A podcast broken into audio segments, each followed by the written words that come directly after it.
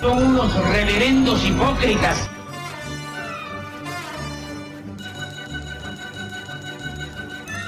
¿Por qué no suben a la tribuna a responderme si son tan hombrecitos? Tú te puedes reír, tú puedes decir lo que tú quieras, pero tú mientes.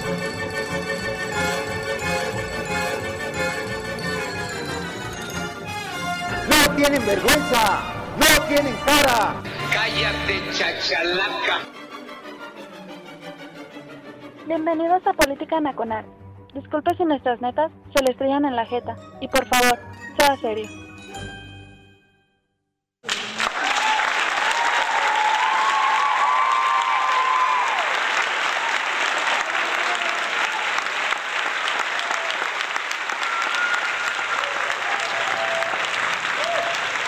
Gracias.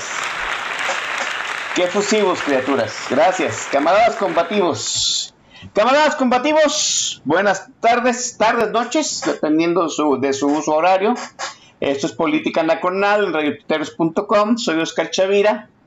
Eh, empezando el relax, el punto de quiebre de la semana laboral. Son las 8 de la noche del viernes sexual, ¿sí?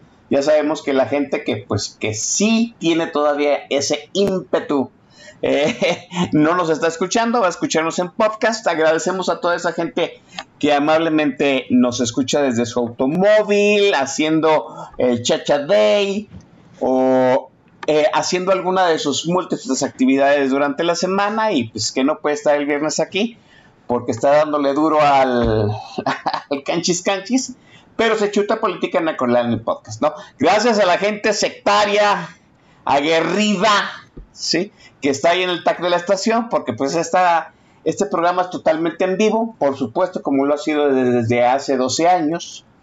Y pues, desde hace 12 años que salí yo, pues el TAC ya estaba echando desmadre. Por supuesto, es, es curioso, ¿no? Este, el TAC de la estación, cuando yo tomé la transmisión aquella primera vez, pues ya estaba echando desmadre. O sea, el TAC ha sido eterno aquí en redtuiteros.com. Obviamente, hay de gente, hay de gente a gente, ¿no? Yo sé que los, los miércoles que sale eh, Isabel México y José RYR, pues hay gente un poquito más refinada, más fifi, más de caché, ¿no? Y ahorita no, pues ahorita está la porra ruda, ¿no? Ya está ahí el, el presidente del sindicato del TAG. Ah, ah, que por cierto, déjeme decirle, dentro de la renovación que hicimos en este Inter eh, que terminamos la temporada solo 12, iniciamos la temporada 10-13, este, no se revisó el contrato colectivo de trabajo.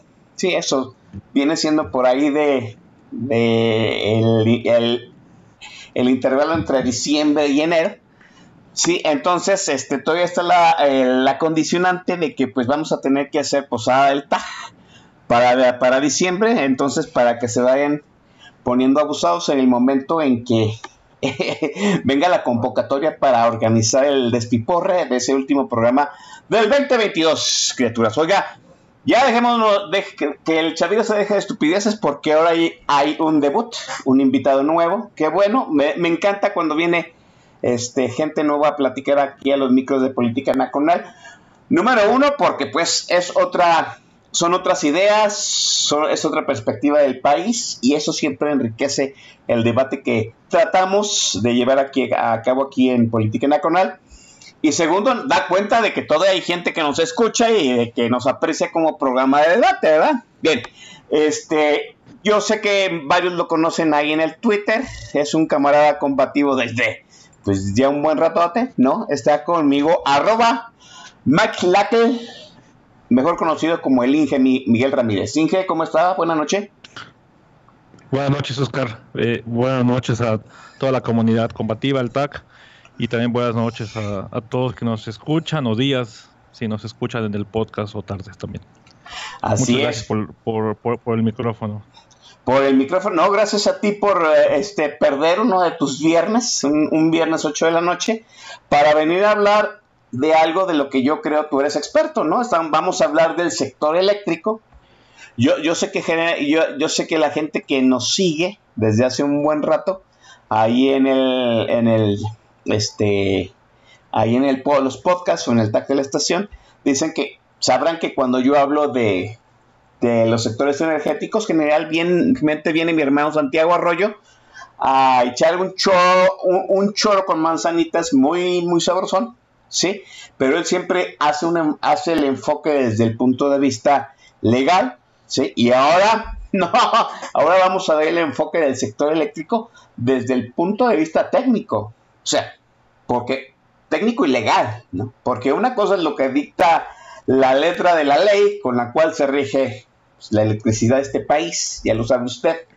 Sí, ahorita yo siento que estamos en un momento de, bien, hay gente experta o hay gente que está eh, este, en las direcciones de las diferentes, este, para empezar, de la Comisión Federal de Electricidad o Rocío que es la Secretaría de Energía, que no dan una.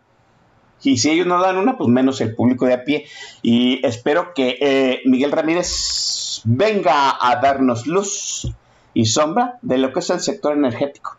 para empezar, Miguel, dinos dónde estábamos parados antes de que llegara el desastre de la 4T en las cuestiones eléctricas. Venga, Miguel. Gracias, gracias, Oscar. ¿Dónde estamos parados? Eh, quiero hacer un pequeño paréntesis, irnos hacia hace hace eh, más de 20 años para ver dónde empezó esto. Y me tengo que ir a la pasada crisis fiscal que vivió este país o crisis económica que, vivió este país. En el 95, 96, cuando este país eh, ya no tuvo dinero para pagar su, deuda externa y cuando no había dinero, pues eh, se, inventaron nuevos, nuevos mecanismos para, para financiarla.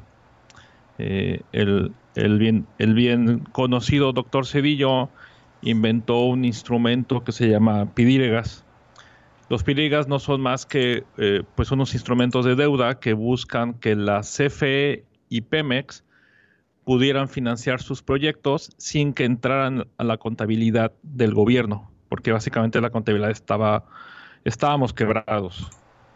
Entonces ahí se crearon esta, este nuevo mecanismo para, eh, para, para, financiar, para financiar a Pemex y a CFE, y me quiero ir solamente a CFE, y estos CFEs, pues lo, pues lo que hacían básicamente es, que un tercero construía y operaba centrales eléctricas para entregarle esa energía a CFE. Y también se crearon unos mecanismos que se llamaban eh, proyectos de autoabasto o proyectos legados. Y esos eran como un mecanismo para que un privado pudiera construir una central eléctrica y le entregara su energía a sus socios, hacia empresas, principalmente grupos industriales que pudieran eh, tener energía. O sea, fíjate, eh, esto tú, me, fíjate, tú me estás diciendo aquí que esa situación que, de que tanto se quejan Manuel Barlet y López de que gente que le vende energía a la CFE o que se genera su propia energía, no fue ni la, ni la administración pasada, ni la de Calderón, ni la de Fox. O sea, viene desde el doctor Cedillo y eso ya va a cumplir 30 años, este Miguel. Sí, eh, va a cumplir 25 años. Los Piedregas se inventaron y se, reconocieron en el 97. Eh, y, y, y, sí me quise ir para atrás justamente por eso, porque yo en la narrativa oficial he escuchado esto de es que son unos tramposos porque ocupan ocupan beneficios extra de la ley y es un mercado externo. Y también quiero, quiero un poco platicar lo que se vive en las trincheras. ¿Qué es lo que se vive en, las trincheras? Es lo que se vive en, este en el debate cuerpo a cuerpo entre eléctricas privadas y eléctricas estatales. Eh, esos, autobastos, esos autobastos, pues básicamente lo que hacían era eh, pues dar unas reglas extras, unos beneficios extras, dado que la constitución no permitía que un extranjero invirtiera en energía. Como, como, como buen país comunista, porque hasta antes de la reforma del, 2013 solamente dos países no permitían inversión extranjera en, energía. Uno era Corea del Norte y el otro era México. ¿Así de, así de plano? Eh, así de plano. Cuba, Cuba acepta inversión extranjera desde hace mucho tiempo en, energía. Venezuela, ni se diga. Eh, Rusia, pues si no, no, hubiera, si no, no fuera tan rico Putin. Eh, hoy, eh, en, el, en el 2013, la reforma energética de, de el bello presidente Peña, se, pues lo que comentaba era eso, era que un privado pudiera invertir y entregar la energía con unas reglas claras, que aquí, Oh, oh. si quieres, me, me gustaría comentar esas reglas, cómo, cómo las crearon, ¿no? A ver, a- antes de las Y- reglas, ah. antes de las reglas, una, una pregunta. Si antes de la reforma del licenciado Chulo Peña Nieto, no, un privado no podía invertir en las cuestiones energéticas, los pidirigas que se empezaron a usar desde ese dicho no eran inconstitucionales. Digo, eso es, es- es una duda que me surge ahorita como neófito del tema. Claro, claro, no, no, porque lo que hacían es que no, eh, no invertían energía para entregársela, lo que hacían es que invertían en energía para entregársela a CFE Ah, ya entendí, Y- ya. y documentaban la deuda para que CFE les pagara con el flujo que generaba ese proyecto. Entonces, con ese, so- sobre todo es bien importante ese- esa última parte. Quiero, espero no aburrirlos a todos, pero, pero básicamente ese, ese último argumento es que la deuda se paga con los ingresos que genera el proyecto. Ese fue el argumento para no registrarlo como una, como una deuda. Y por eso se inventó el término pidirega. Y el autobasto básicamente era, pues sí, era, eh, era el mercado no, en ese entonces el mercado no está listo para hacer sustentable invertir en energías limpias. Entonces los autobastos dame reglas especiales para que yo pueda competir contra las energías normales de diésel, combustóleo y gas natural. Eh, eso hablo de hace 25 años y estuvieron vigente hasta el 2013. Y en el antes del 2013. 2013 Ajá. tú sí. podías, tú podías, aga- tú podías agarrar e ir y pedir un permiso de autobasto a la CRE y te costaba la fabulosa cantidad de cero pesos. ¿Quién la cree? La, ajá, se lo pedías a la CRE y la CRE te daba esos permisos y te costaban cero pesos. Y qué también es la- aquí una ¿Qué es la, qué es la CR? Perdón, No, la CRE. Sí, la Ajá. CRE es la Comisión Reguladora de Energía, perdón. Ya, ya, ok. Y, y- y también estos, estos permisos se ocuparon para...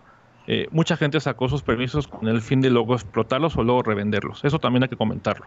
O sea, Así como también... También hubo abuso. Comentamos mucho de... Sí, también hubo abusos. Eso, eso también hay que comentarlo y hay que, y hay que ponerlo en, en la mesa. Estos esquemas se sacaron... eh, funcionaron hace 25 años. Pero para el 2012 ya no se justificaba dar un permiso porque en el 2012 las energías limpias son muy competitivas. Entonces ya no, ya no, ya no es justificante el por qué vas a entregar un permiso con, con- con reglas beneficiosas para una empresa. Entonces por eso es que viene la reforma energética. Bueno, Ah, ya. por eso y, y por mucho- y, y por otras cosas, que lo que busca es normar esos permisos, pues sí, que tenían ventajas. Evidentemente O sea- tenían ventajas. O sea, estamos hablando que con los pidirigas, en el momento en que las energías limpias eran desventajosas, digamos que tenían ventajas administrativas. Esas ventajas administrativas, pasando el tiempo en que las energías limpias se volvieron más eficientes, ya no, ya como país no te convenía darlas a cero pesos, por decirle un ejemplo. ya no te convenía darlos a cero pesos, ya no te convenía que tú generaras energía en, en un lugar que te costaba barato y obligaras a la CFE a que se lo entregara a tus socios donde costaba más caro. Ya antes. Eso sí es en, eso sí es en, demetri- en- demérito de la CFE. Y sí había que regularlo. Correcto. Eh, el, el tema es lo que vino después. Y si quieres ya me, me- me permito un poco explicar qué fue lo que vino después. Venga. Lo que viene después ya con la reforma del, que básicamente el sector lo descompusieron en partes. Eh, y lo que quiero decir que lo descompusieron con partes es trataron de hacer que todas las partes se dividieran para que fueran competitivas y solamente el gobierno se quedó con las partes o con las o con las o con las eh, con las estructuras de las empresas que le permitieran regular el mercado para A que ver, no- A ver, entre los privados. Me queda la duda que cuáles, er- por ejemplo, Sí. cuáles eran esas partes. Ok, y, y si quieres aquí te, aquí te explico. Venga. La primera parte es, eh, y, y un poco para que nos imaginemos, es la, eh, la energía primero se genera y la energía no es más que una fábrica que convierte eh, gas natural, combustóleo, carbón, este, aire o sol convierte en electrones. Y esa, y, esa parte es generación. Muy bien. Esa parte está, está a libre competencia. La siguiente parte es la parte de transmisión. Es que la energía que se genera en un lugar la tienes que llevar a donde se necesita. Esa es la parte de transmisión y esa parte del gobierno lo mantiene como monopolio del gobierno. O sea, tú puedes generar la energía, pero no la puedes transmitir porque el gobierno tiene ese monopolio. Tú puedes transmitir la tú puedes generar la energía y se la tienes y si tú quieres participar en el en el mercado se lo tienes que entregar al gobierno para que ellos lo transmitan. Correcto. ¿Ok? ¿Ok? Luego viene la parte de distribución, que es básicamente cómo, cómo llevamos la energía a, un nivel de menos tensión, es decir, ya lo achicamos para que no se descompongan. Y luego viene, y, estas, y, estas dos, eh, transmisión y distribución, son exclusivas del Estado. Correcto. Eh, por ejemplo, en California, en, Estados Unidos, en Estados Unidos eh, no hay un sistema único. En Estados Unidos hay varios sistemas que pueden o, no pueden estar interconectados. Por ejemplo, Texas es una isla energética. Texas no está conectado a nada del, a ningún otro punto del, de, Estados Unidos. Ya. Eh, California tenía eh, un control con, un sistema que se llama el CAISO. El CAISO, no sé si recuerden, una empresa en los 2000, una famosa Enron, Enron lo que hizo fue que abusó de su, eh, de su dominio en el mercado y empezó a manipular la transmisión para poderle cobrar energía más cara a los clientes finales. Para evitar que para evitar que pasara eso fue que el gobierno mexicano se quedó con la transmisión. Correcto. Entonces, esas son eh, una de las de, las cosas buenas ah. que todavía que, que, fue la reforma del 2013 que fue la, reforma y tan, y tan fue buena que genera hoy utilidades. O sea, la transmisión y la distribución hay utilidades. En la transmisión hay utilidades y hay muchas utilidades. 44 mil millones de, pesos el, año pasado. ¡Sas! Ok, entonces eh, la, generación, a ver, déjame, la generación está abierta para que el que quiera, como, que el que quiera generar la transmisión y la distribución están cerradas, nada más lo puede hacer la CFE, ¿correcto? Exactamente. Muy bien. Y el siguiente es ya esa energía que ya está en los postes de luz de tu casa o en los postes de luz afuera de un parque industrial, se tiene que vender. Esa parte se llama suministro y, y, no es otra cosa que la comercialización. Y el suministro se divide en dos en suministro básico y suministro calificado. Suministro básico es cualquier, eh, es un, es un, está determinado por una medida de potencia. Cualquier, eh, cualquier cliente que tenga una demanda menor a un mega. Ya, o sea, la gran mayoría. Entonces, la gran mayoría de los, de los usuarios domésticos están determinados ahí, pero no son la gran mayoría del consumo, ojo. No, o sea, es otra cosa. el, el, gran tamaño el gran o sea, podría ser que sí sea la gran mayoría de los clientes, pero no es, el, pero no es la gran mayoría de las necesidades. Y, y los primeros años, el único suministrador básico que podía, que podía en este, entregar energía fue CFE. Si ustedes, si ustedes revisan su, su recibo de la CFE, ya no dice CFE, este, empresa de clase mundial, dice CFE eh, suministrador de servicios básicos. Sí, así es. Entonces, eh, lo, que, lo, que se permitió con esto es, dejemos que eh, los primeros años de la reforma no haya competencia para que no haya movimientos y sea un mercado inmaduro y que no haya pérdidas y que no haya abusos. Entonces dejemos que solo la CFE esté y ya después de, cierto año, de ciertos años, permitamos que, empresas privadas puedan entregar y suministrar la energía, es decir, empezar a comercializar. Y hay una empresa que estaba muy avanzada con todos sus trámites, con todas sus garantías. Te hablo, te hablo de que tienen que poner garantías en cartas crédito. En cartas crédito es básicamente dinero en efectivo que tienen que dejar en una cuenta de banco por miles de millones de pesos.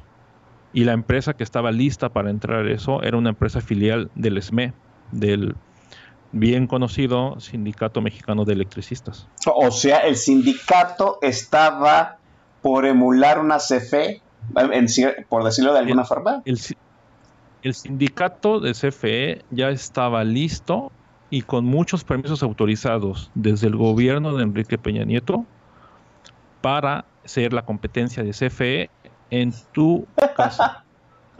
Por, o sea, por eso, no sé si recuerdas los bloqueos, los, los, bloqueos afuera de la Secretaría de Energía de una asociación de usuarios de energía eléctrica. No, eso era el SME. Ese era el SME con, otra, con otro nombre, buscando presionar a la CENER para que le autorizara suministrar la energía eléctrica a las casas de los mexicanos y mexicanas. O sea, e, el sindicato quería hacer su CFE aparte, poder decir. O, sea, los mismos trabajadores de la CFE opera otra CFE alterna, poder decirlo de alguna forma.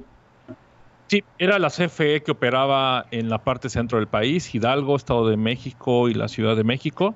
Y básicamente lo que ellos querían era quedarse con ese mercado. Hidalgo, Ciudad de México y Estado de México.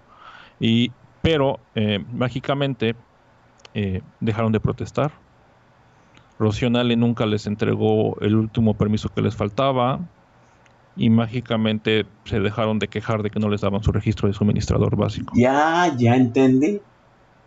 O sea, eh, eh, sí, sí, sí entendí, definitivamente, ¿no? O sea, a eso fue a Bartlett, a, a, mantenerlos y calmarlos dentro de la propia Comisión Federal de Electricidad.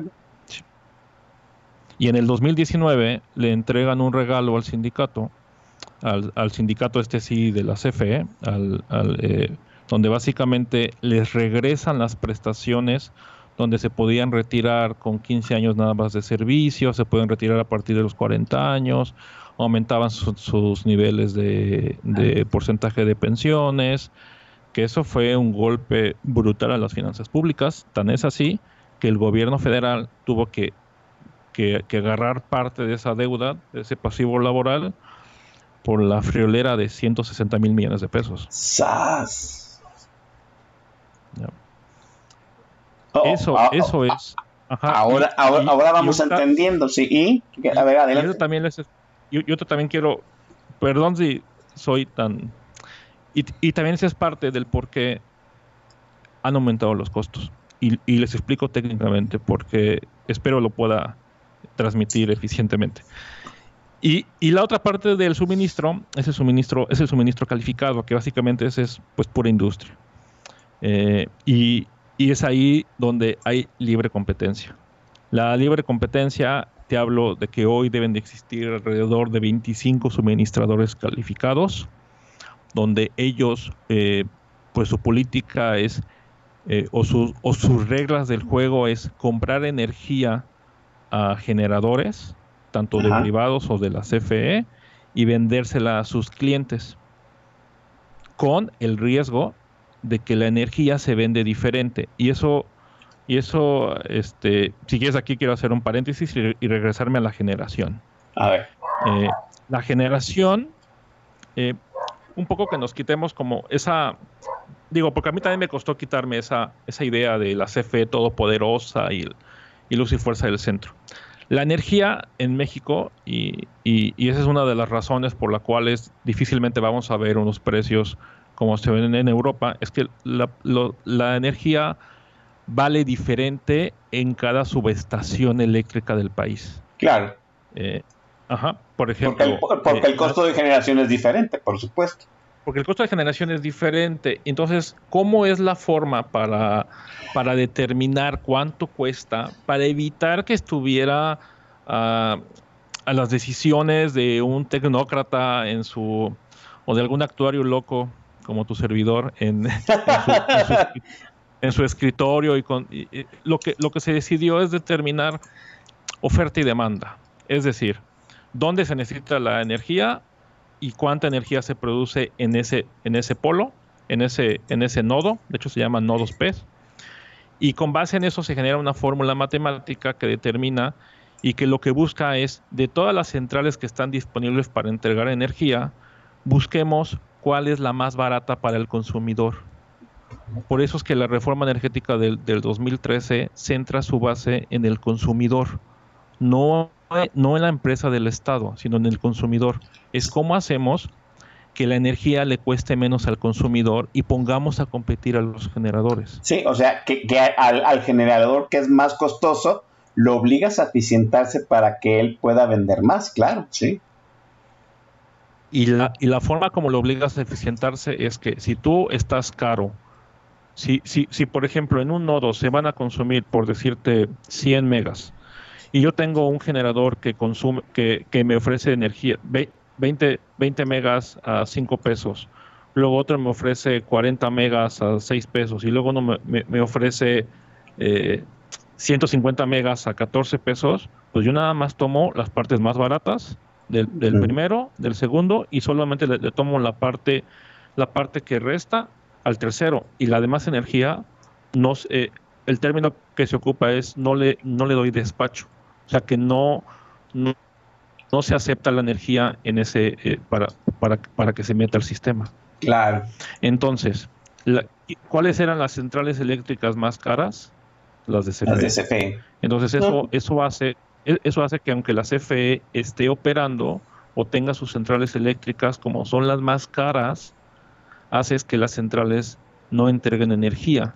Si no entregan energía con los costos tan altos que tienen por, por, inflar, por inflar sus costos fijos con tantos apoyos a los sindicatos, pues, la, pues con ese esquema la CFE puede tronar. La, la de generación, obviamente. Uh -huh porque le, la, la, CFE, la CFE de generación. Porque la CFE se quedaría todavía con la transmisión, con la distribución. No, te porque te puedes quedar con las partes que, o sea, con las partes que valen. Y también, y, y también en este esquema, digo, del 2013, que, que, que en realidad el mercado eléctrico, eh, aunque esté la reforma del 2013, eh, el mercado eléctrico en sí está operando como de finales del 2016, pues esto ha provocado que empresas suministradoras calificadas privadas truenen. ¿Cómo sí, truenan? Claro. Porque le ofrecen, le ofrecen energía a sus clientes a un precio, pero de repente hay, hay un incidente que hace que, que, una, que, que tenga que tomar en, energía más cara de lo que prometieron porque hicieron mal sus cálculos, pues truenan y han tronado. Han tronado, han tronado y para evitar que esto pase, existe algo que se llama el SENACE. El SENACE es el Centro Nacional de Control de Energía. Ellos lo que se, ellos son el árbitro y el responsable de la red. Ellos son los que los que los que mandan y ordenan qué energía se entrega y por dónde y a qué precio te van a pagar. Y es y, y la verdad es que conozco a mucha gente de, de, esa área y es ingenieros eléctricos, matemáticos muy eficientes, muy preparados, que siempre buscan eficientar el control de, de, de la transmisión y la distribución. Entonces, este, este, este juego de balance, estas fórmulas matemáticas, esta forma de controlar la energía, evidentemente no gustaron a un señor de 80 años que no entiende de eso, él entiende de control estatal. Pues ahí está. Y con una, ajá, y con una nueva, y con, y con una, y con una parte que, que fue muy este, evidente, que todos los suministradores básicos, es decir, los que te venden energía a ti que me estás escuchando, todos tienen la obligación de comprar su energía. Si, si, si, van a comprar energía nueva, la tienen que comprar a través de subastas eléctricas. Y en las subastas eléctricas, eh, sé que en este país tenemos una, una experiencia de corrupción, pero las subastas eléctricas no era más que un algoritmo que todo el mundo sabíamos, sabíamos porque yo participé en un par, sabíamos cómo se funcionaba el algoritmo, qué es lo que valoraba, y tú tenías que entregar, después de un proceso de selección y preselección y garantías y certificaciones, después de un proceso de certificaciones, tenías que entregar tu precio y ahí, enfrente de todos, corrían el modelo y ganaba el más barato. con base en la fórmula que todo el mundo sabíamos cuál era. Y, y siempre, Entonces, y, y generalmente pues no había- siempre perdía la CFE. Sí, perdón. Perdón, Oscar. Ah, eh, te comentaba que generalmente el, el algoritmo que tú dices hacía siempre perder este venta a, a los generadores de la CFE. Eh, este, no, ¿qué crees? Que eh, CFE es, es muy buena y es muy eficiente. Y CFE Ah. ganó varios contratos de esos. CFE, CFE con algunas plantas ganó. El, el SME ganó algunos contratos. Muchos privados ganaron muchos contratos. Algunos pudieron cumplir, otros pudieron no cumplir. ¿Qué es O sea, esto? Que no pudieron entregar energía. O, sea, CFE el- ajá. CFE participó en las subastas y ganó contratos.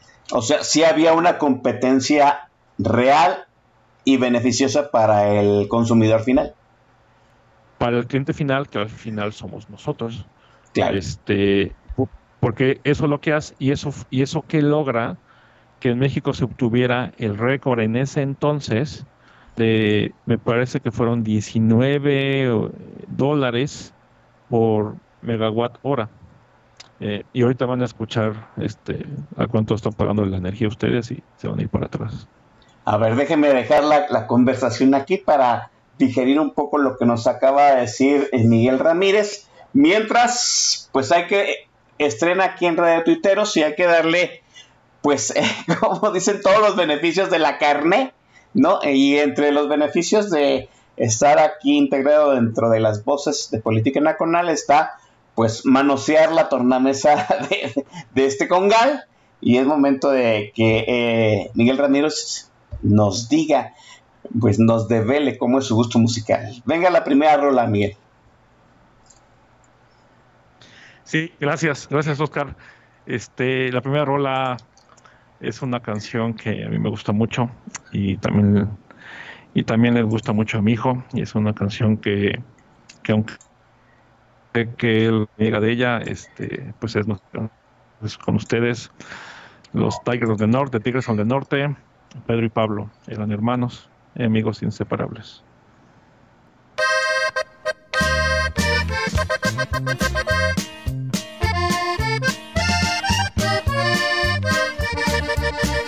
Pedro y Pablo eran hermanos y amigos inseparables. Quedaron abandonados cuando murieron sus padres. Pedro el mayor se decía que a Pablo nada le falte. Pedro habló con entereza tienes que seguir la escuela. Tienes muy buena cabeza. Yo me voy aunque nos duela. Yo trabajo y tú estudias. Al cabo que el tiempo vuela. Pedro se fue para el norte y cruzó para el otro lado dijo a su novia Leticia, ahí te lo dejo encargado. Y al transcurso de los años, Pablo se hizo licenciado. Pedro, qué gusto de verte. Supe que eras licenciado. No sé cómo agradecerte. No me agradezcas, hermano.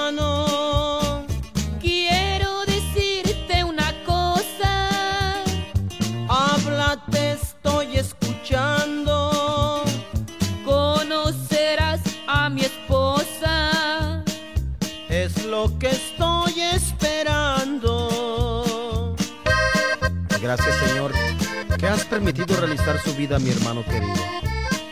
Hoy sé que mi esfuerzo no fue en vano. Ya podré ser feliz con la mujer que tanto amo.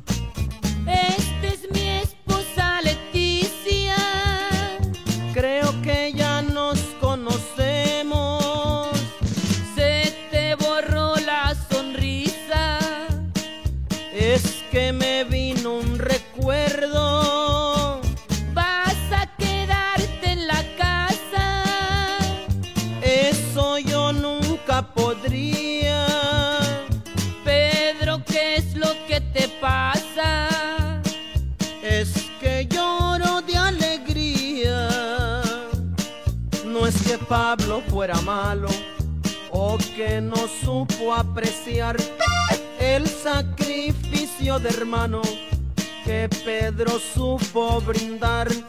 De Leticia mejor ni hablo, ella sí se portó mal.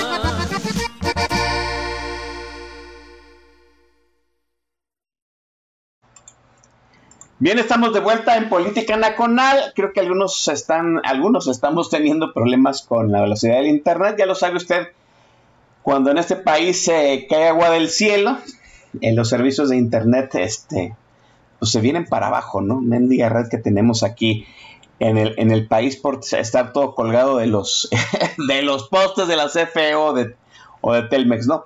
Eh, déjenme dar un recuento de la rápidamente de la gente que está ahí en el tag. Si me falta alguno, discúlpenme porque ahora los estoy viendo aquí directamente este en el tag, pero por, mi iPhone.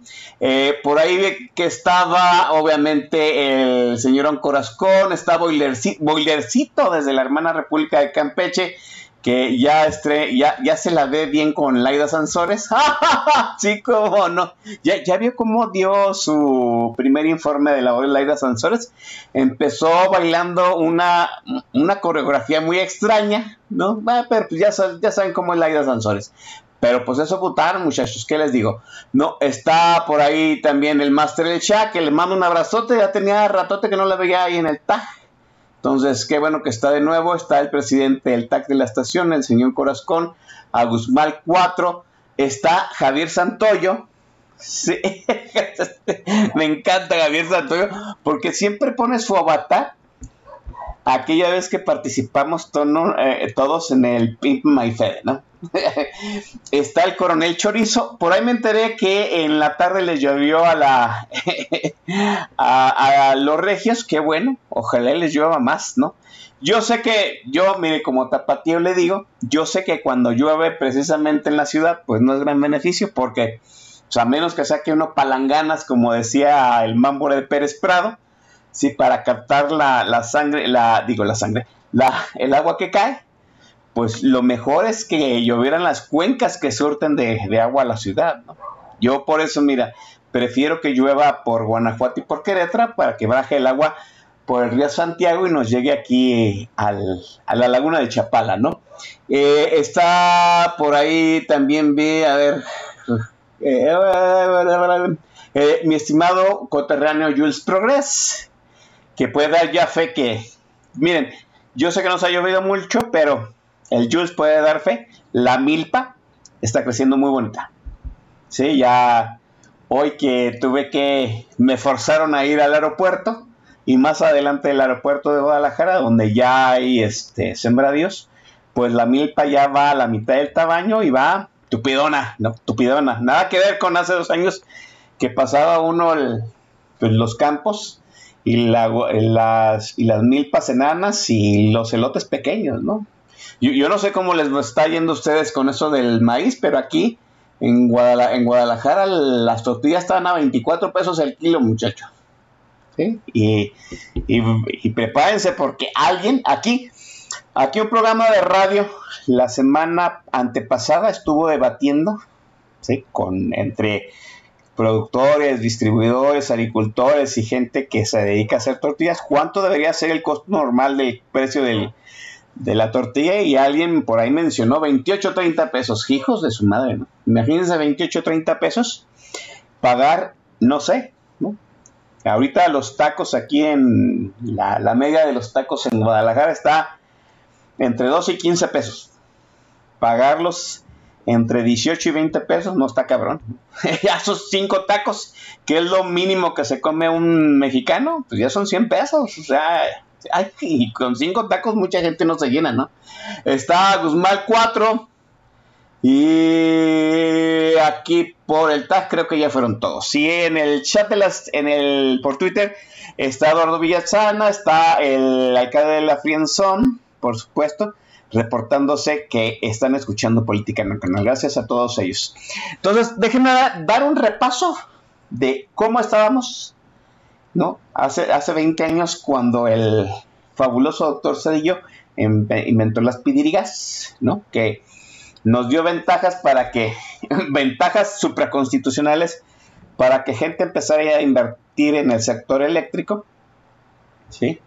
Eh, hubo en su momento, estamos hablando en el 97, según nos digo aquí Miguel Ramírez, este, situaciones ventajosas para energías que en aquellos momentos no eran tan, tan productivas, tan comercializables. Eso permitió, también lo llegó a comentar en algún momento aquí Santiago Arroyo, de que pues, la, producción limpia y alternativa de energía pues, se disparara aquí en el país. Eh, Santiago lo dijo, ¿no? Pues México llegó a ser uno de los de las potencias en, en energías alternas gracias a esos contratos favorecedores de Pidirigas. Pero pues, hombre, este 16 años después había que cambiar el modelo porque pues esas literalmente no se estaba co- no se estaba cobrando lo real por algo que ya verdaderamente era un negociazo. El, el, el licenciado Chulo Peña Nieto Bebé pues hace una reforma en el 2013 que estuvo, si mal no recuerdo, dentro del marco de Va por México, ¿no? Es aquel pacto por México entre el PAN, el PRD y el PRI, que echó para adelante muchas reformas, entre ellas la reforma energética, ¿sí? Pero pues eso dejó en la cuestión de eh, generación mal parada la Comisión Federal de Electricidad porque era el generador, uno de los generadores eh, menos, menos productivos y por lo tanto más costosos, ¿sí? Eso lo dejó en desventaja con otros generadores, aunque la CFE eh, distribución y transmisión seguía controlando el mercado, ¿no? Al fin y al cabo, pues si usted no transmite la, la energía, pues cómo la vende, ¿no? Entonces, eh, he ahí parte de ese toma y daca que se estaba que, se dio antes pues, de esta reforma que mandó el presidente López y que le rechazaron en el Congreso, ¿no? El presidente López alega que esa reforma de Peña Nieto dejó mal parada a la Comisión Federal Federal de Electricidad. Sí, porque era el generador más caro. Pero esa, esa, esa reforma de Peña Nieto veía en favor de los usuarios finales. ¿Por qué? Porque hacía que eh, la, energía, la energía más barata fluyera a sus casas, fluyera a sus empresas, fluyera, fluyera a sus negocios. Dejaban desventaja a los generadores menos eficientes y más caros. Eso sí. Pero ahora, ya sabemos, nos lo dijo Miguel Ramírez, es una de las grandes revelaciones. Yo no lo sabía, ¿sí? Pues que el presidente López, que en su momento, pues ya lo sabemos, ¿no? Recibió dinero a partir del sindicato de la CFE, el sindicato el del SME, ¿sí? Este, pues ahora le regresó de entrada las prebendas al sindicato, ¿sí? Y quiere, de entrada, pues que la Comisión Federal de Electricidad tenga un trato, este, pues otra vez como para estatal, ¿no? Que todos dependamos de la CFE, a pesar de que nos salga más caro la energía eléctrica. Partamos de esto, Miguel. La reforma que, la reforma, el, el, como dicen, la idea chaquetera del presidente de esta reforma, contrarreforma eléctrica, que se dicen los, dicen los que saben que salió del, del escritorio del licenciado Bartlett, ¿no? ¿Qué, pre ¿Qué, pretende? ¿Por qué no? ¿Por qué se debió de, eh, desde tu visión, por qué se debió decir que no y por qué no es ventajosa para el país? Eh, sí, Oscar.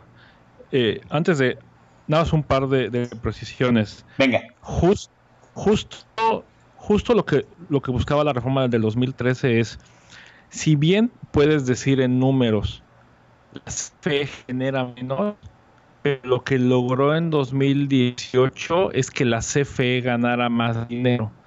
Y explico por qué. Porque si tú tienes precios de energía que logras en subasta a 18, a 20, a 25 dólares y lo estás vendiendo a 100 dólares al público, pues evidentemente ganas más dinero. Claro. Y no tienes todos los pasivos laborales que tenías.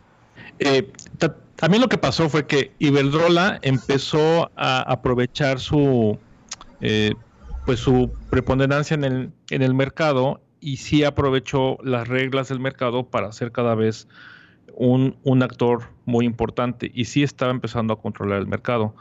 También en él, que, que, básicamente pues éramos, éramos el mercado más grande disponible sin inversión. O sea, en su momento, en el 2018, éramos el mercado más grande del mundo para invertir en energías, porque básicamente estábamos tan atrasados que éramos una economía como la de México, la catorceava, la quinceava economía de México, con inversión privada en cero, pues evidentemente éramos muy atractivos. Entonces llegaron acá empresas chinas, europeas, americanas, canadienses, colombianas a invertir en energía. Y fueron, muy, Ahora, y fueron muy competitivas y también aprovecharon, aquí quiero ser muy claro, aprovecharon estos permisos legados y ellos fueron los principales que aprovecharon estos permisos de autoabasto de la antes de la reforma del, del 2013 y esta energía, si bien de manera legal, porque aprovechaban un contrato que estaba marcado en un transitorio de la ley de la industria eléctrica, pero que era tramposo, porque eran centrales nuevas, con tecnología nueva, construidas eh, pues hace pocos años que aprovechaban las bondades que les dio una reforma de hace 25 años. Ya. Entonces sí eh, había eh, una trampa, sí había una, sí había una trampa que puedo decir que, que si bien sí era legal, el gobierno encontró esta trampa y su manera de solucionarlo fue cancelemos toda la inversión privada. Ah, fíjate, eso era lo que te iba a preguntar. Iberdrola aprovechó, digamos, un vacío legal para hacerse preponderante. Ahora tú... un vacío legal para hacerse preponderante y era el controlador del mercado ya. Ya. Ahora te, te hago una pregunta tú desde tu punto de vista. Iberdrola se hizo preponderante básicamente a partir de este vacío legal o básicamente porque tenía las conexiones correctas con la gente correcta dentro del gobierno. ¿Tú qué piensas? Eh, yo creo, creo entender para dónde vas y yo creo que eh, Iberdrola fue de las primeras empresas que, en, invertir en, en, en energía de, eh, desde Cedillo. Eh, con Fox se le dieron contratos, se le dieron contratos también con Calderón y después hicieron a Calderón consejero de su, de su empresa matriz. Y yo también creo que eso no está bien. O sea, no puede ser que el presidente de un país como México sea consejero de la principal productora privada de energía en México. Puede ser que sea legal, puede ser que sea... Yo no creo que siquiera sea ético, desde mi punto de vista. Entonces, digamos que sucedió mucho lo que por poner un ejemplo, lo que sucedió con este, la ordeña en, Pemex, ¿no? Que decían, bueno, si hay guachicolero, ¿qué hacemos? Pues corta el suministro de gasolina para que de esta forma los guachicoleros este, pues no tengan gasolina, pero pues eso dejó sin gasolina a, a, bueno, no restringió la gasolina pues, a una buena parte del país durante, durante y, un mes, ¿no? Y sí, sí, sí, y y si quieres, aquí vamos con. Eh, quiero un, poco narrar como qué fue lo que pasó una vez que la 4T entró en, en el poder. Lo primero Venga. que hacen es que cancelan las, las subastas. No les gusta el sistema y dicen cancelamos subastas porque no es necesario, porque México tiene mucha energía, tenemos cuarenta y, tanto cuarenta y tantos mil megas este, listos y, tenemos otros cien mil en permisos y eh, la Comisión Reguladora de Energía da muchos permisos y hay una corrupción y ahí le echan todo el poder del Estado al presidente de la CRE para que se vaya. Luego le echan todo el poder de, de la CRE para, eh, perdón, de la, de la CFE para renegociar los contratos de los gasoductos este, de gas natural. Y empiezan a renegociar que te lo voy a cancelar, que te voy a cerrar. Y al final lo que logran con esta renegociación, primero pues cancelan subastas, lo que hacen es que no entran centrales nuevas que le vendan a suministro básico. Eso, eso es lo que logran con la cancelación de subastas. Al hacer la renegociación de los gasoductos, lo que hacen es un esquema de patear la deuda. Eh, lo, que hacen es que en los primeros cinco años, en la, en la renegociación de, los gasoductos, hacen que los primeros cinco años del pago de gasoductos sea menor y le extienden el contrato otros cinco años a los, a los que construyeron esos gasoductos en detrimento de la nación. ¿Por qué? Porque aunque, aunque en estos cinco años ellos cobren menos, pero, en el, pero si tú haces la suma a valor presente de lo que van a gastar el país en esos gasoductos, es más. Entonces, la renegociación fue pues para nada más quitarse eh, este pagos en los primeros cinco años y luego el de atrás y, y luego el de atrás paga. Pero eso, nos, eso, nos afecta a todos, sí, eso, eso nos afecta a todos. Y, luego viene, viene el otro esquema, que es, que, es, que es lo que está. Ya que pudieron, ya que pudieron evitar la competencia para el suministro básico, con la cancelación de subastas y con la y con y evitar que el sindicato del ESME entrara como otro suministrador, lo siguiente que, que funcionaba era hacer que los generadores que le vendían al suministro calificado, o sea, a la industria, dejaran, dejaran de entrar en operación o cobraran menos sus energías. Y empezaron a hacer una trampa que básicamente es, empezaron, a manipular los precios. Eh, los precios del mercado mayorista, que es básicamente donde están los, los generadores. Esta trampa no, la verdad es que muchos que estamos en el, en el sector empezamos a ver raro que los, que los precios, que los precios de la energía en el 2019 empezaran a bajar mucho. La verdad es que no, no, no veíamos por qué, creíamos que había una manipulación. Y la verdad es que hace un año, después de los informes eh, independientes del sector, que por obligación se tienen que hacer cada año, encuentran que la CFE lo que hace para bajar los precios es hacer que sus plantas más caras en lugar de que entren al mercado, entren por emergencia. Entonces ocuparon un ocuparon de manera artificial un mecanismo de emergencia que contempla la, ley para meter sus plantas más caras para hacer que artificialmente y matemáticamente los precios bajaran. Entonces, ahí empezaron a hacer que los precios del mercado mayorista bajaran y eso le conviene a los suministradores, ¿no? Porque al final, pues está tú, la energía que compras en el, en el mayoreo está más barata, puedes ofrecer un mejor precio. Entonces ahí es cuando empieza este mecanismo a, hacerse raro. Y luego lo que pasó fue como, pues como bien dice el, el viejito santo, les cayó como anillo, como anillo al dedo la, la, pandemia. La pandemia. Cuando en el marzo, cuando en marzo del 2020 empieza la caída de de demanda de energía, ellos emiten un, un acuerdo por la CENACE. Esto fue, y lo tengo bien presente, en mayo de, del 2020. CENACE declara que por temas de confiabilidad, es decir, que por temas de que las renovables eh, no son predecibles y, la, y el tema de intermitencia, empiezan a decir que con base en eso no van a poder despachar la energía. O sea, que no van a poder entregar la energía y hacen un acuerdo del SENACE. Cuando, cuando, cuando esa energía ya se había distribuido durante décadas.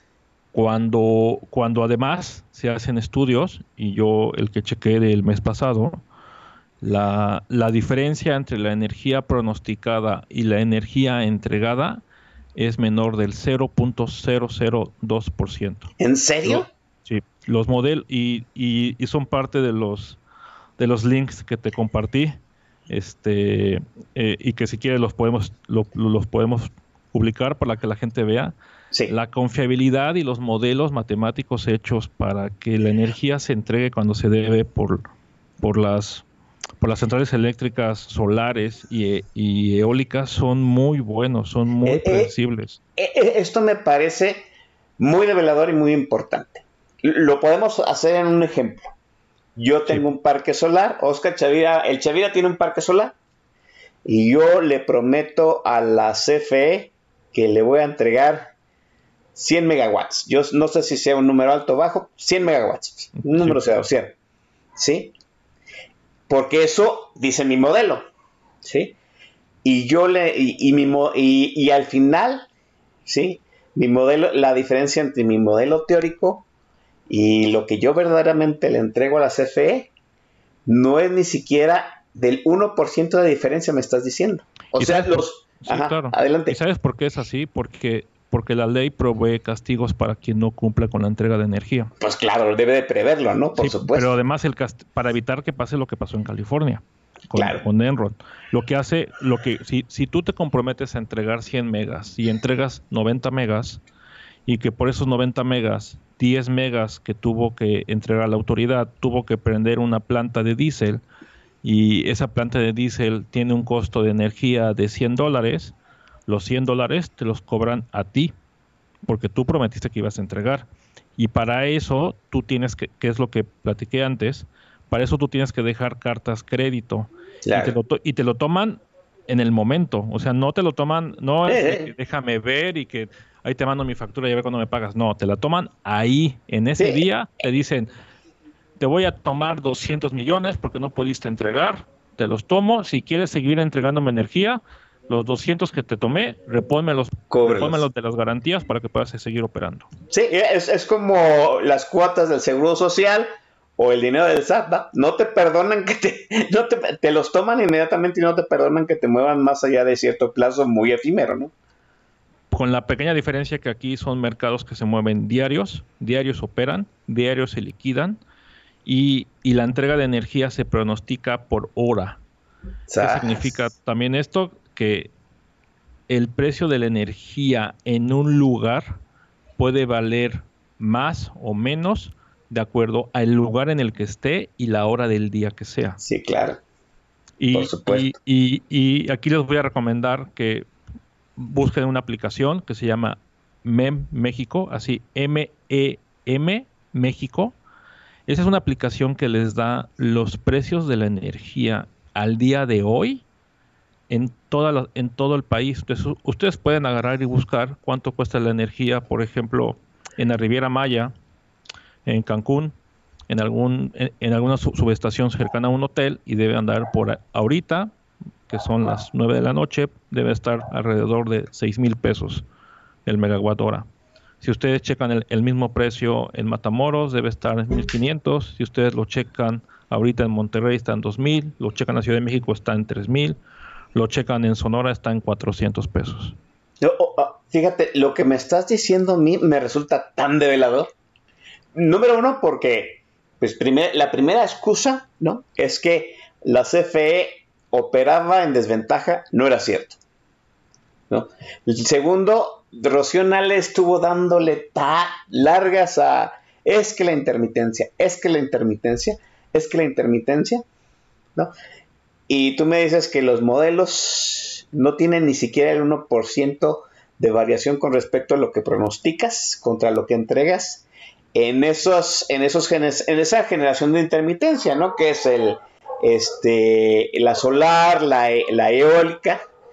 O sea, la intermitencia tampoco es un argumento. O sea, si, si empezamos a desgajar, ustedes los expertos, se- se- eh, vamos, si empezamos a desgajar cuál es el verdadero motivo, nos queda nada más esa situación del sindicato y el hecho pues, de las ideas retrógradas del presidente, ¿no? ¿O ¿Cómo ves tú, Miguel? No, hay algo más de fondo. Y, A ver. y- sí, y, y aquí y es un tema económico de, de finanzas públicas. Eh, cuando pasa esto con el, con, el, con el decreto y vienen los amparos, los principales que se amparan son Enel y eh, eh, e Iberdrola y otras 600 empresas contra el, contra el acuerdo de, de Senace. Cuando ve esto eh, la autoridad, lo que deciden es cerrar los trámites para cualquier empresa privada en Senace y en CRE.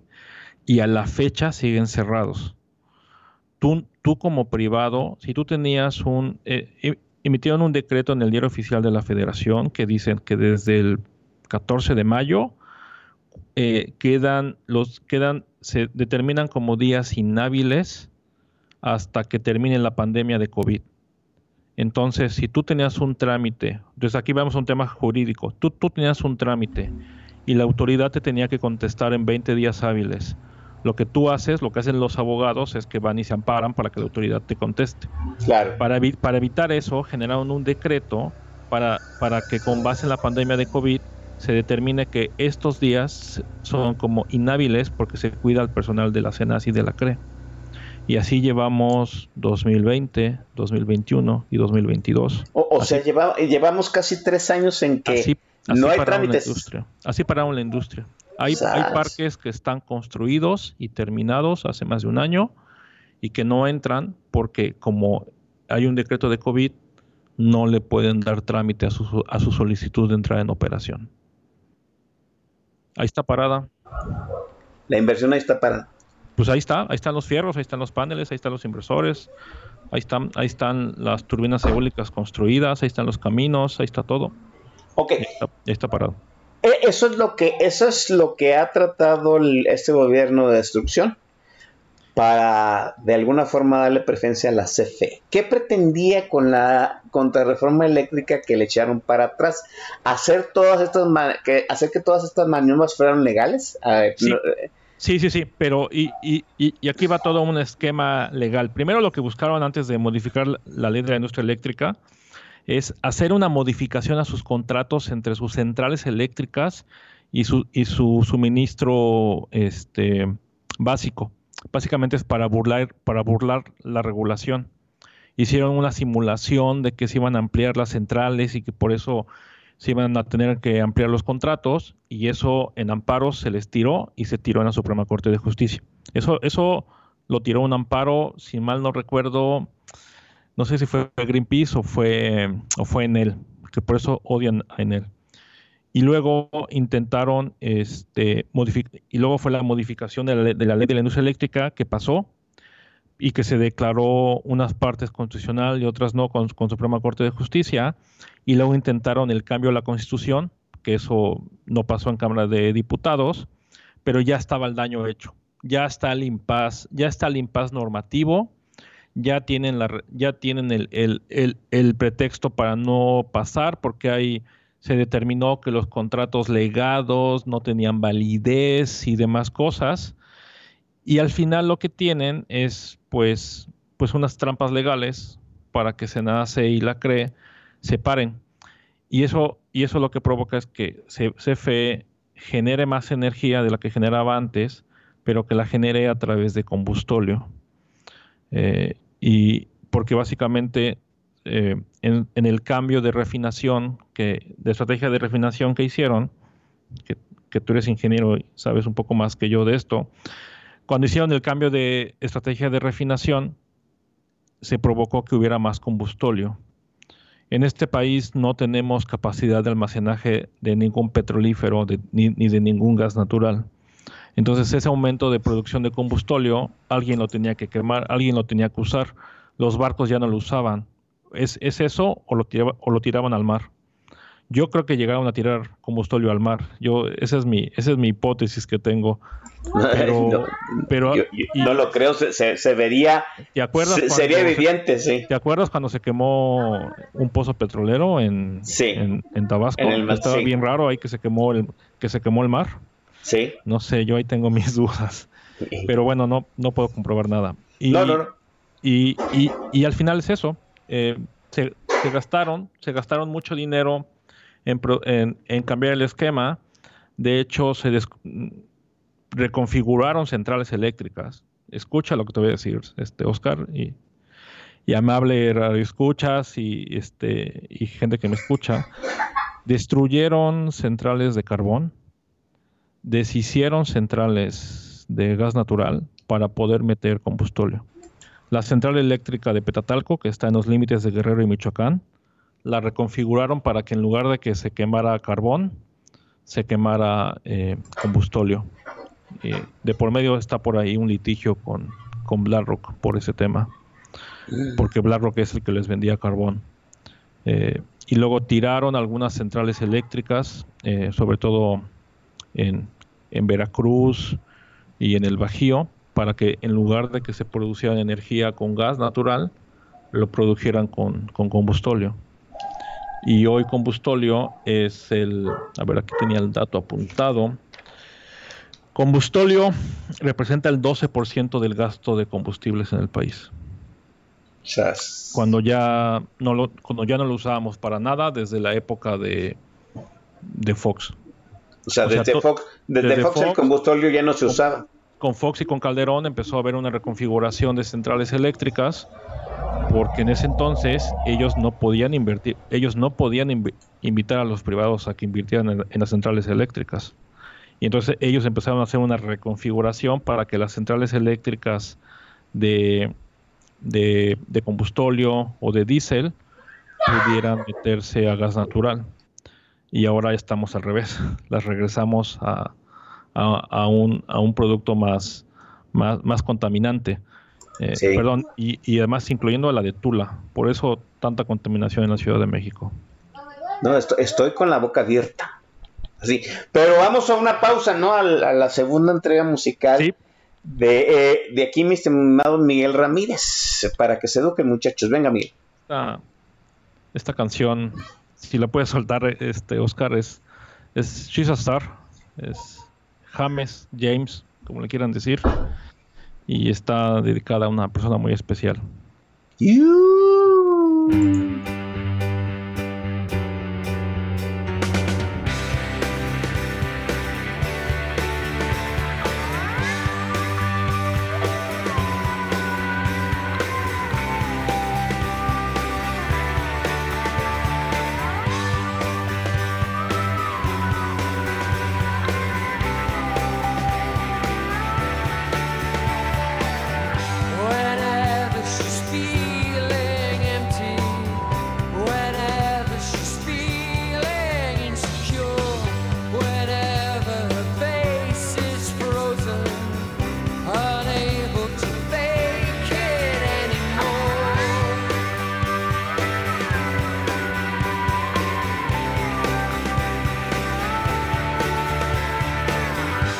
Shadow is always with her.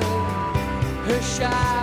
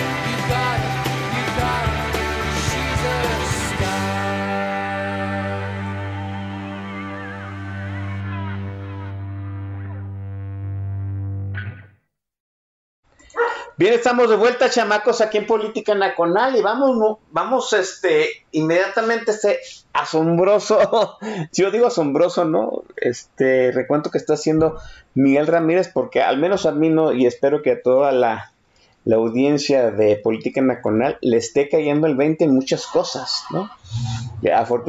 Vuelvo a decir, afortunadamente aquí hemos tenido a Santiago Arroyo que nos ha explicado mucho el rollo de, de los conflictos legales del sector eh, energético, pero esto, este recuento que nos está dando Miguel Ramírez me ha, vamos, yo, yo lo, yo lo ato a mucho de lo que ha hablado Santiago Aguirre, me han caído muchos veintes, algunos de ellos muy aterradores. Y sigue la, historia de terror, Miguel, adelante.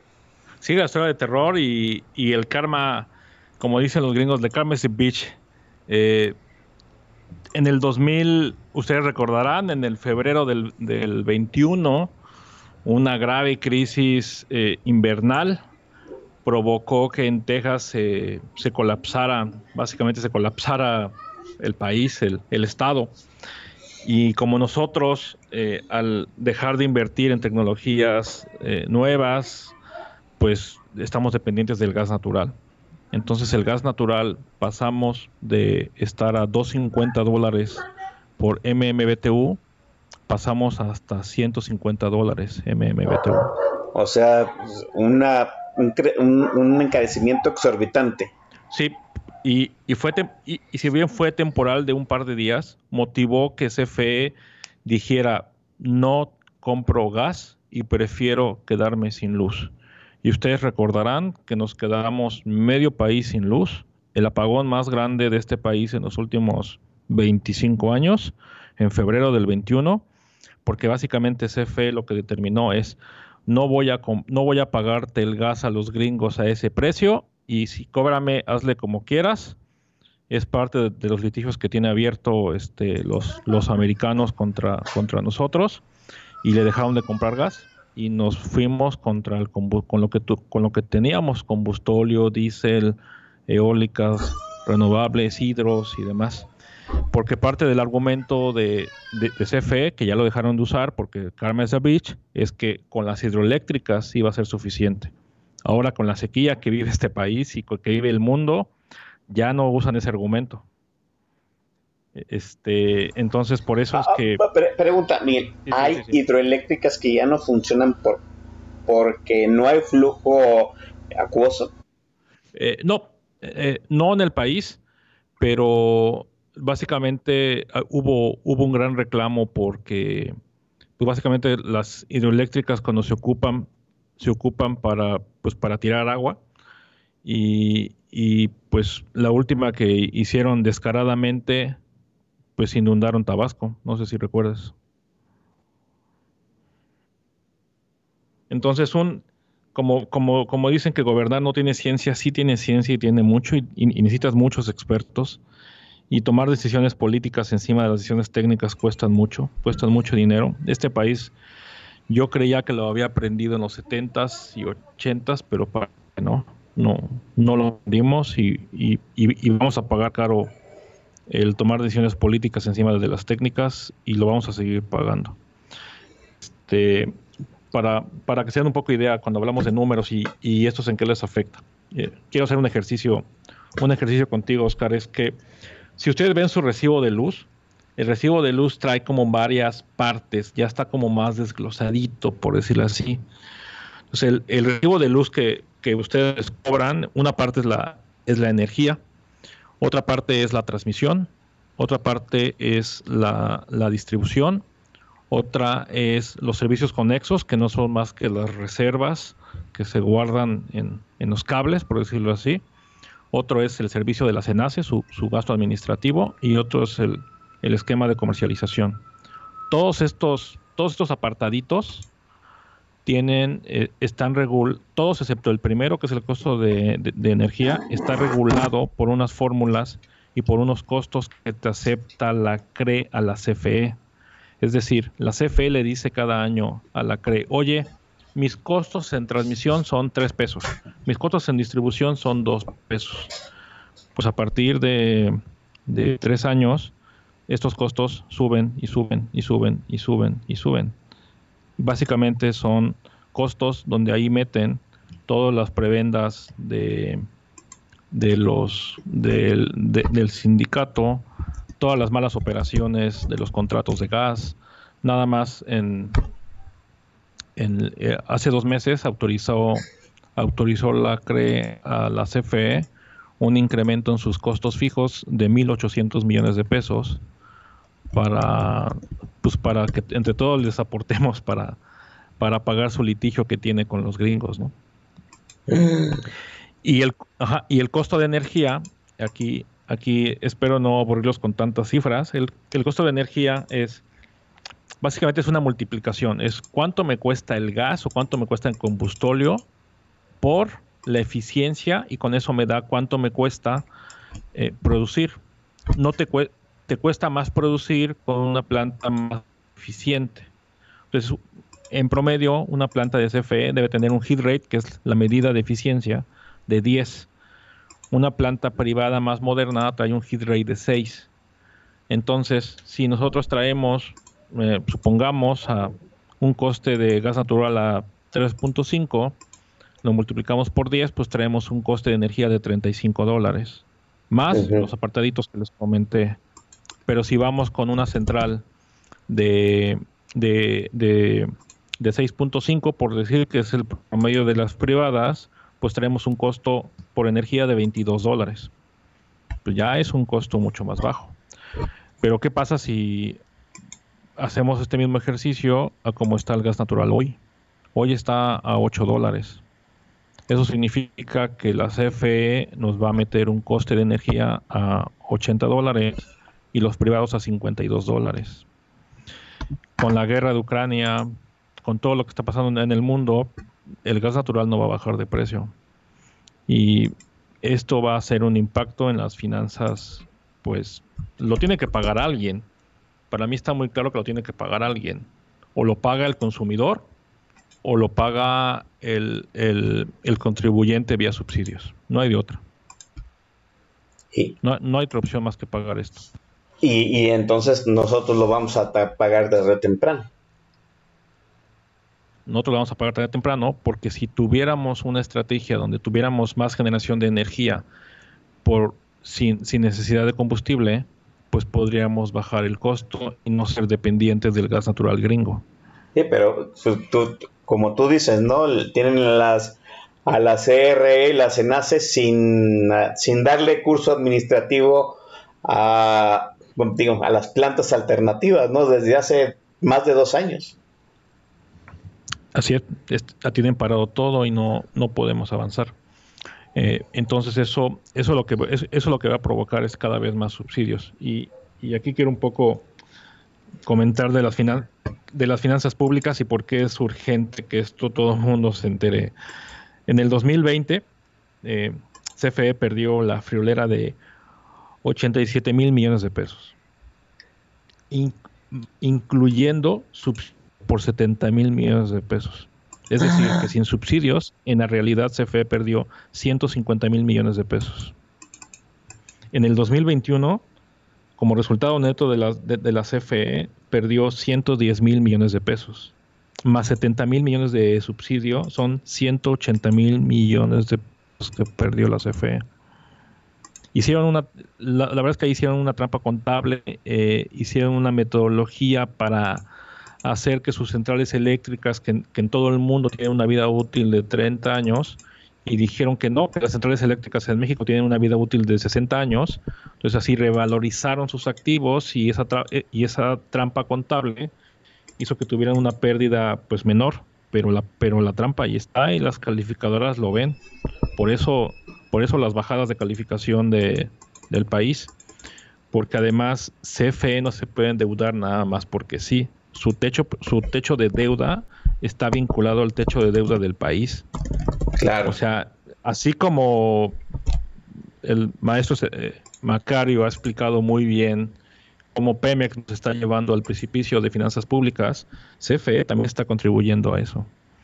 Y, y esa necesidad de no hacer que el privado invierta y arriesgue con, con- con el control y con la rectoría de- del Estado. Yo, yo soy, yo no, yo no creo en el libre mercado, yo creo en la competencia regulada por el Estado, porque el Estado su función es cuidar a sus, a sus, a sus habitantes.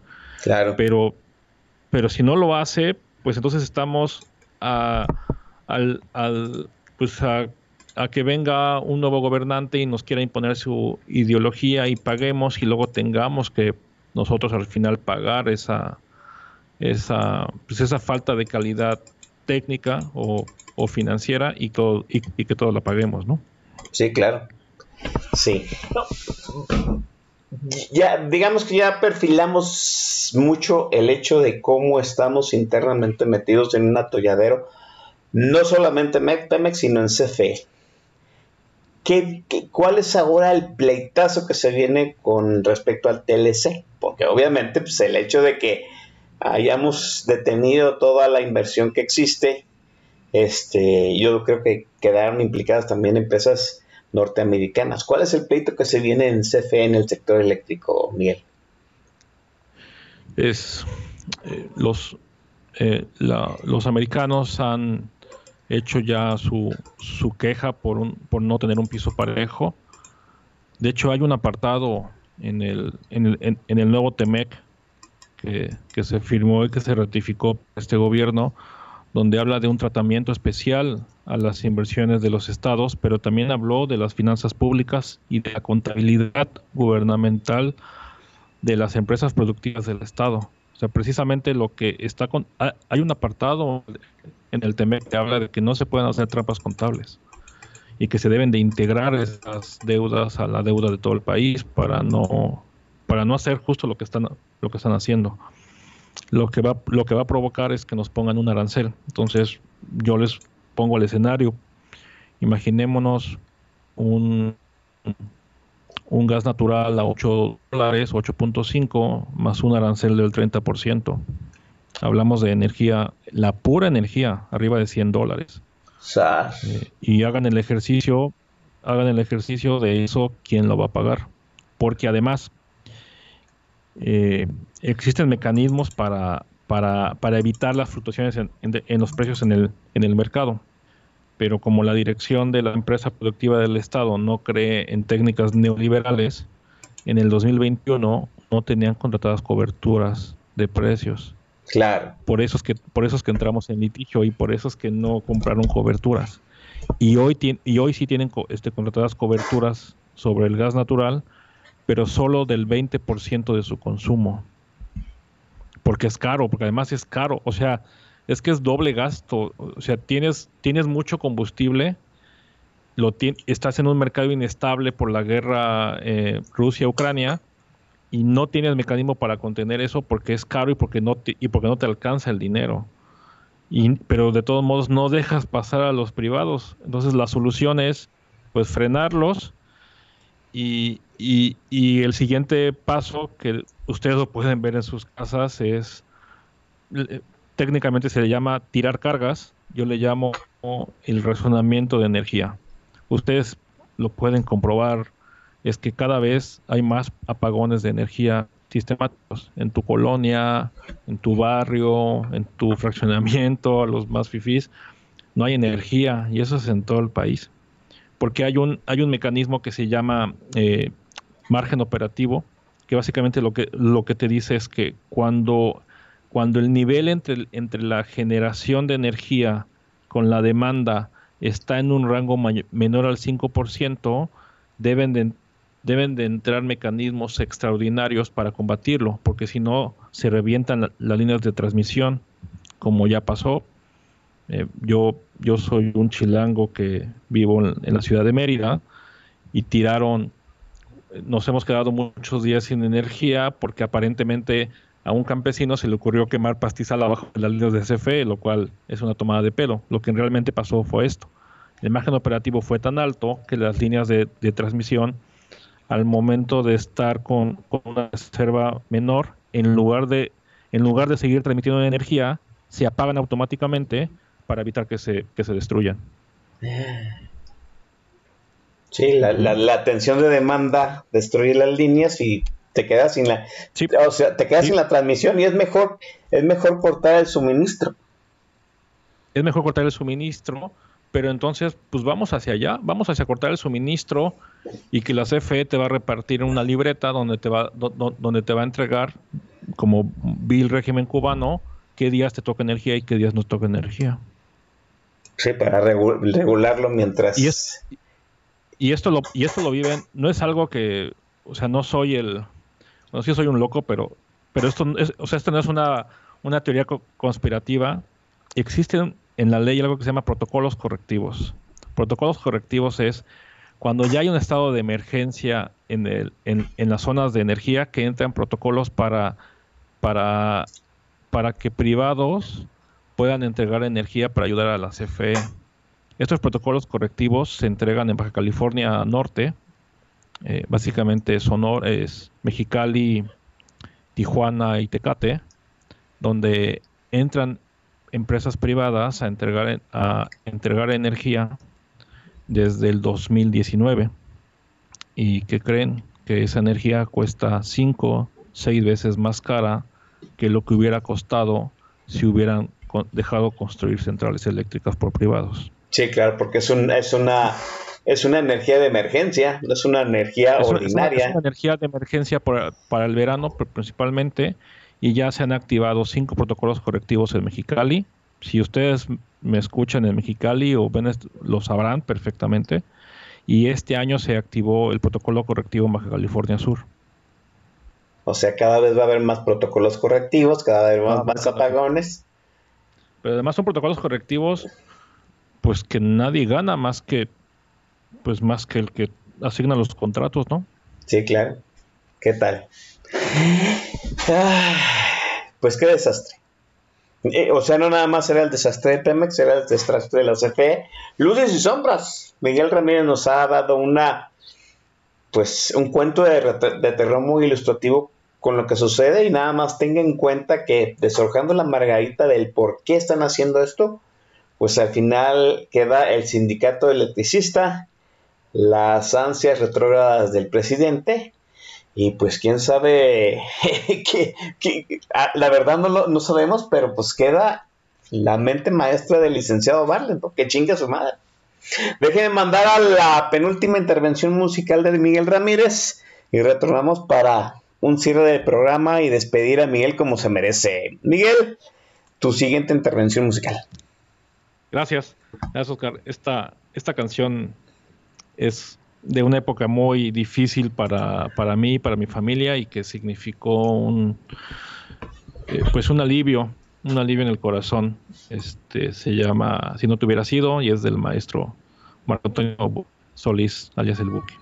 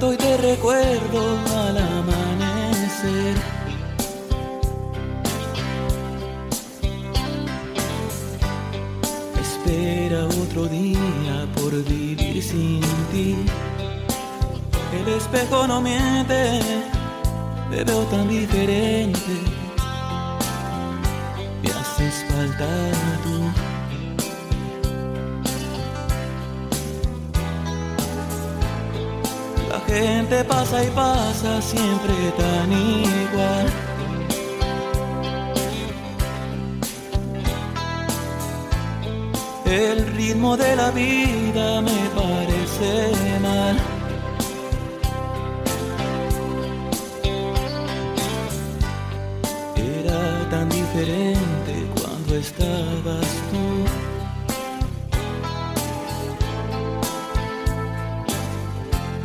Sí que era diferente cuando estabas tú.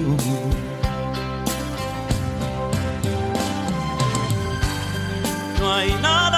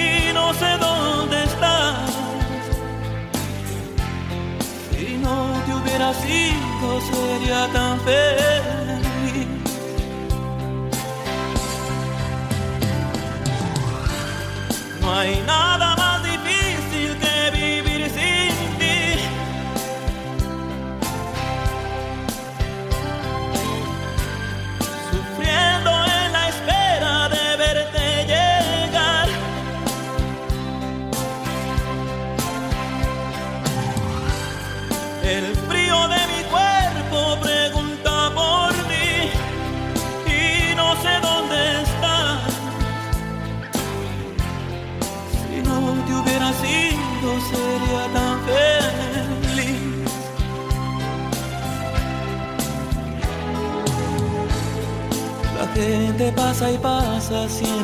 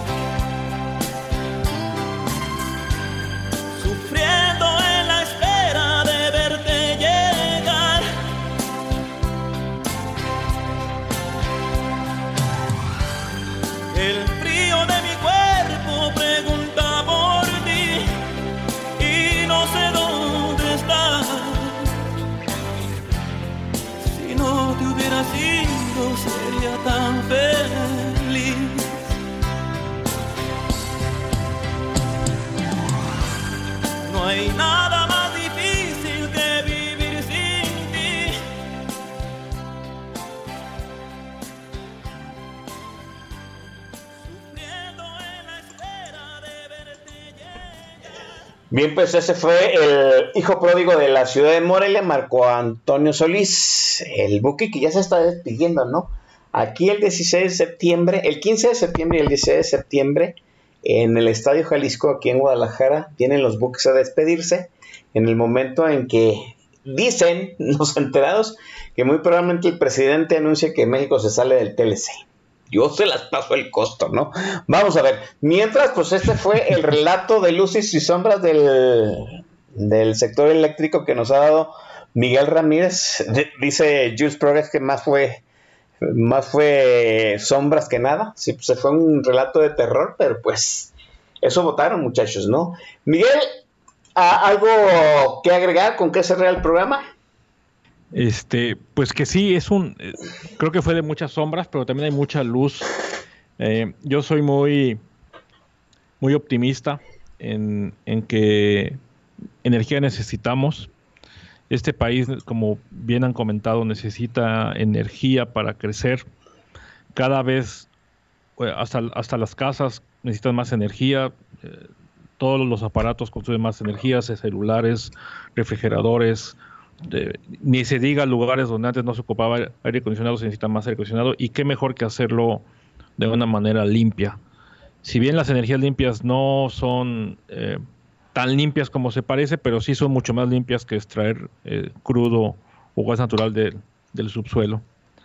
Y, y también creo que este país es más grande que, que sus dirigentes.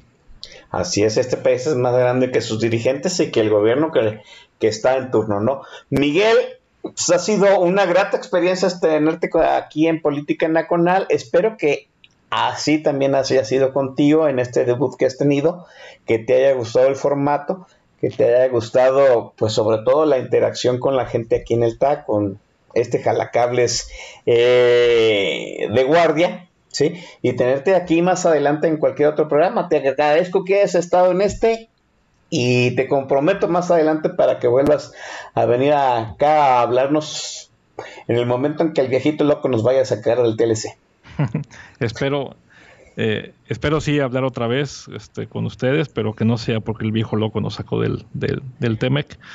Gracias, gracias Oscar y gracias a los que escucharon y gracias a la gente del TAC. Cualquier comentario, mentada, duda, estoy disponible. Arroba Miquelaquel, que es como Miguel Ángel pero con casa. Eh, y muchas gracias a todos. Miquel Laquel con K las dos. Miquel Laquel, así todo junto. Muy bien.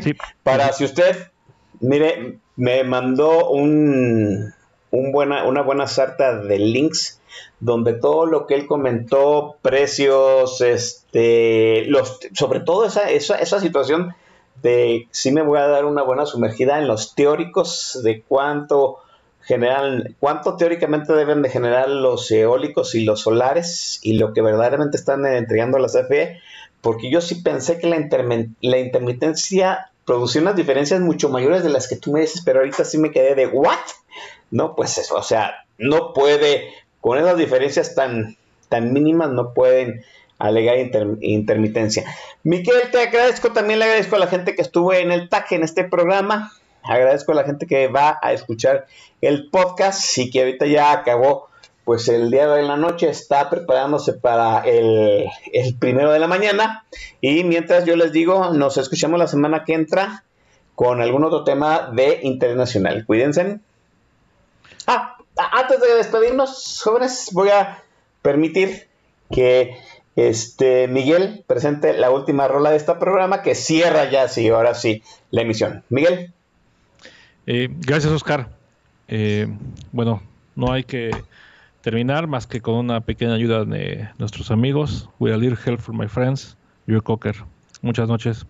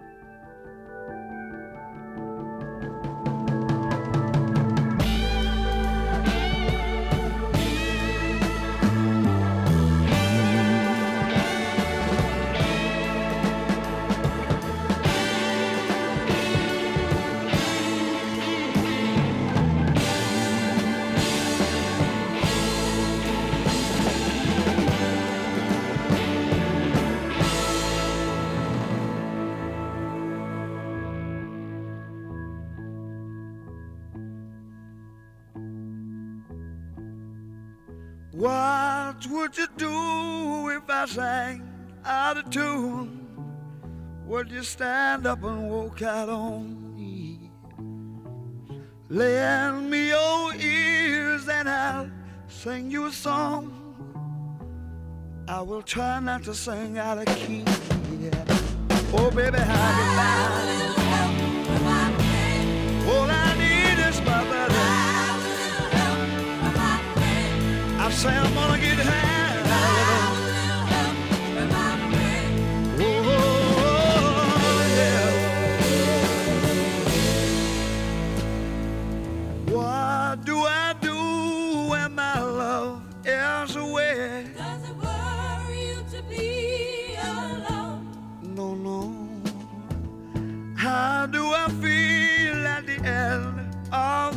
Of? Are you sad cause you're on your own? I tell you, don't it no more.